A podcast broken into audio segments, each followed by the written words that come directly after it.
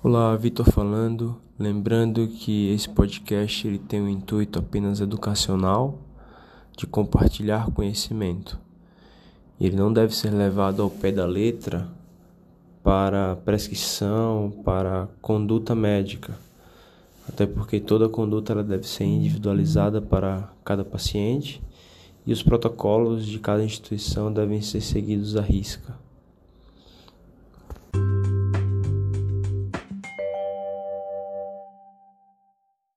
Olá, boa tarde a todos.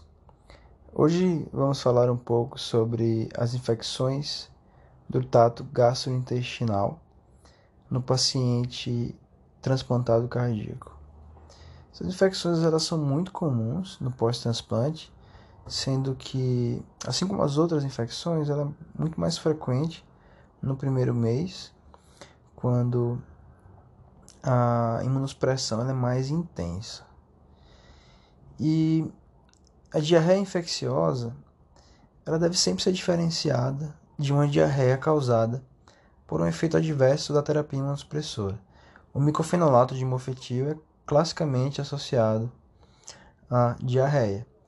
E muitas vezes é necessário a gente trocar a droga para melhorar a diarreia do paciente e também para excluir esse fator confundidor. Também pode acontecer infecção do trato gastrointestinal superior.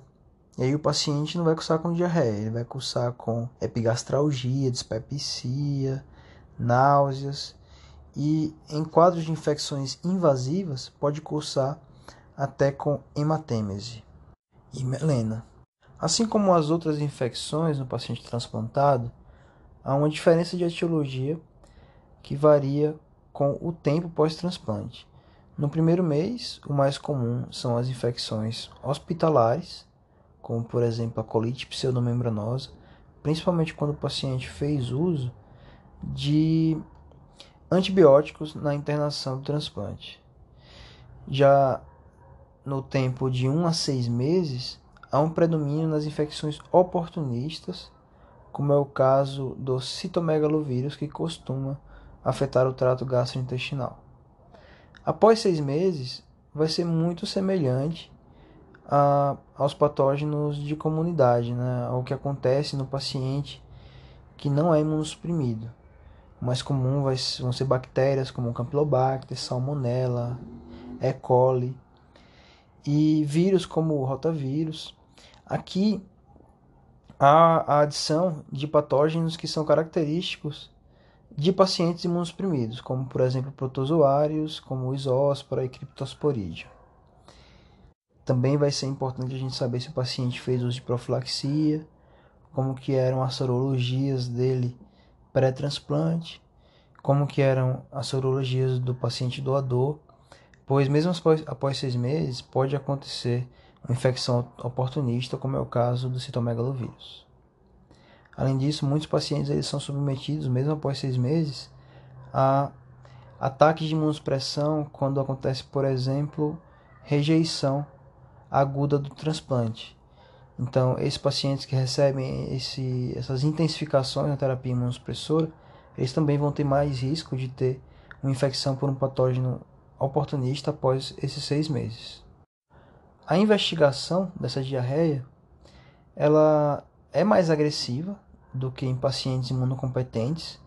Então a gente sempre vai coletar laboratório geral, sempre vai coletar hemoculturas, coproculturas, sempre vai solicitar, solicitar parasitológico de fezes. E é importante também a gente solicitar antigenemia ou PCR viral para citomegalovírus, para todos os pacientes que estão apresentando diarreia. E se suspeita clínica importante para clostrídio, a gente também tem que solicitar as toxinas A e B nas fezes. Quando o quadro clínico persiste a despeito de um tratamento empírico com ciprofloxacina e metronidazol e não existir uma causa clara, daí o paciente vai precisar ser submetido a uma colonoscopia. Se ele apresenta sangue nas fezes, geralmente, isso depende do serviço, mas geralmente está indicado o tratamento empírico para citomegalovírus enquanto há uma definição etiológica, enquanto a gente espera o resultado da antigenemia, do PCR ou até de uma colonoscopia.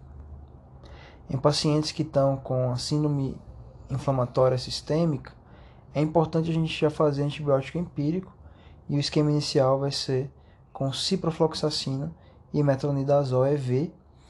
Principalmente aí nos primeiros dois dias tem que ser endovenoso, mas aí se o paciente melhorar clinicamente, se os exames não mostrarem situações de alto risco, daí o paciente pode completar o tratamento de 5 a 10 dias com antibiótico terapia via oral em regime ambulatorial, com alta precoce.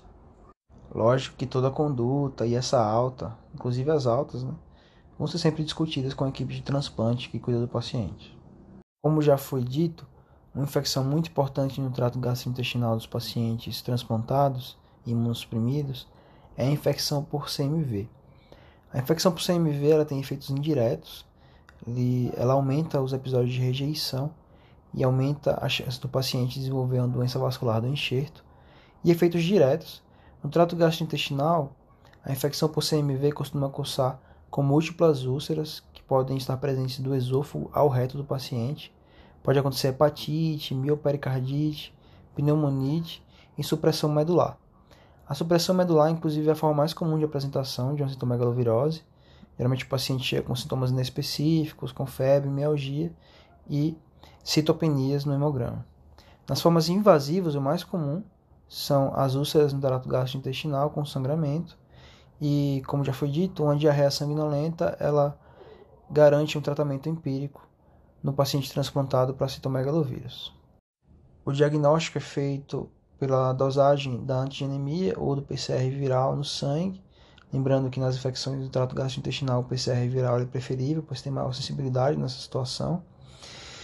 E a partir daí que a gente a partir do momento que a gente faz esse diagnóstico, começa o tratamento.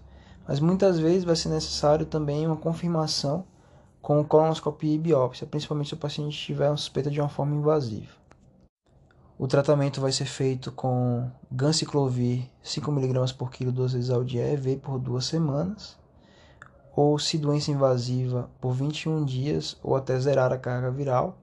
Lembrando que é necessário fazer também um ajuste de imunossupressores, claro, após a discussão com a equipe que cuida do paciente.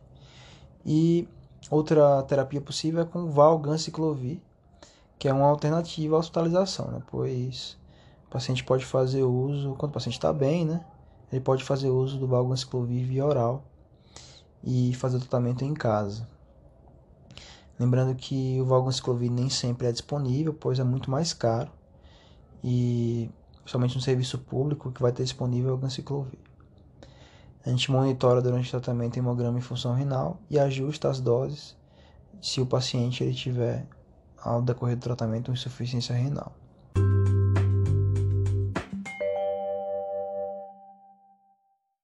Sobre infecções do trato gastrointestinal em pacientes transplantados, é isso.